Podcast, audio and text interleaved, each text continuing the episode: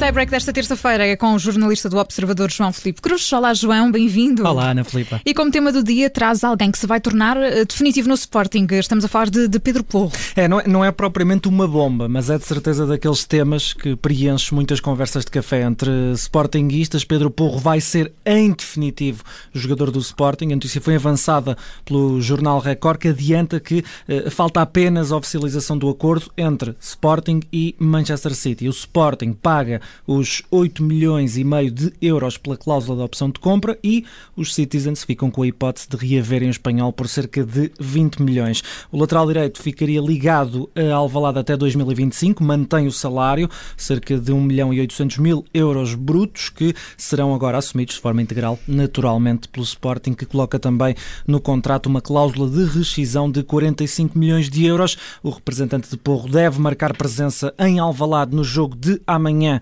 frente ao Besiktas, pelo que devem estar para muito breve uh, novidades sobre o futuro do espanhol no Sporting. E por falar em milhões, o número do dia é grande, 175 milhões de euros. É este o orçamento do novo treinador do Tottenham. É, e tive muita dificuldade em escolher o tema do dia, porque este também eh, é um tema do dia. Ganhou novos contornos, como seria de esperar, horas depois desse anúncio. Uh, António Conte foi oficializado como novo treinador dos Spurs, depois da demissão do português Nuno Espírito Santo, e uh, depois lá começaram a surgir as notícias que dão conta da revolução que prepara o italiano. Ora, Começamos eh, pelos jornais britânicos. A administração do Tottenham, de acordo com a imprensa britânica, vai passar um cheque de 175 milhões, como disseste, Ana Filipa, para reforços e os italianos da Gazeta dello Sport avançam os primeiros nomes para chegarem a Londres eh, e também, eh, pelo contrário, para fazerem as malas irem para outro lado. Na lista de Natal de contas estarão nomes como Vlaovic, Kessier,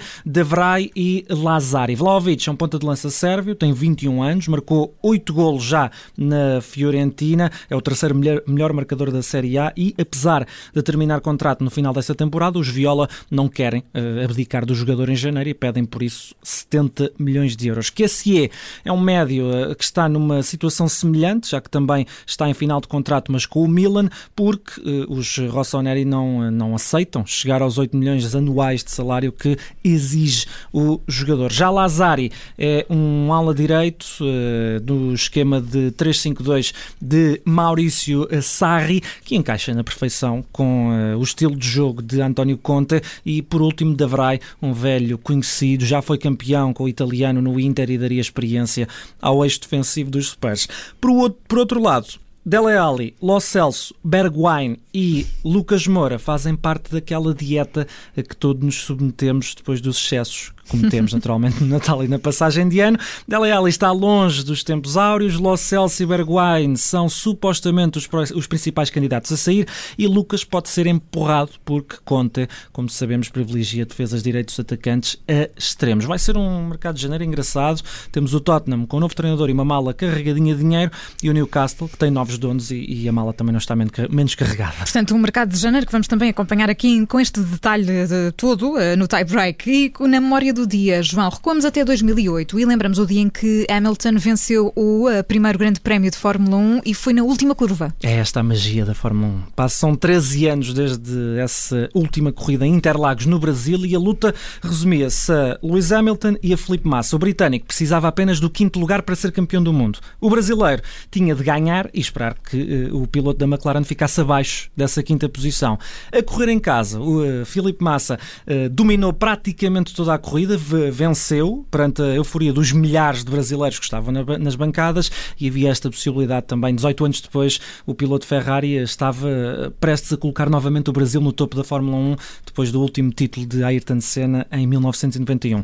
E durante cerca de 30 segundos festejou e a garagem da Ferrari estava em delírio, tal como o Brasil inteiro. Porquê? Porque Hamilton estava em sexto, depois de ter sido ultrapassado por Sebastian Vettel quando faltavam duas voltas. E na última volta, na última curva, Timo Glock, um dos, um dos últimos pilotos que ainda corria com pneus de pista seca num dia de muita chuva, não conseguiu segurar o quarto lugar e foi ultrapassado por Vettel e também por Hamilton. Resultado: Hamilton ficou em quinto, na última curva, venceu o Mundial com um ponto de vantagem, 98 a 97, a favorecer o piloto da McLaren e uh, conquistou o primeiro Mundial da carreira. Massa e os brasileiros festejaram durante cerca de 30 segundos e o delírio acabou em lágrimas. Foi assim um balde de água, de água fria em 2008 uhum. e assim termina o tie-break de hoje com o João Felipe Cruz. Obrigada, João. Bom trabalho. Bom trabalho.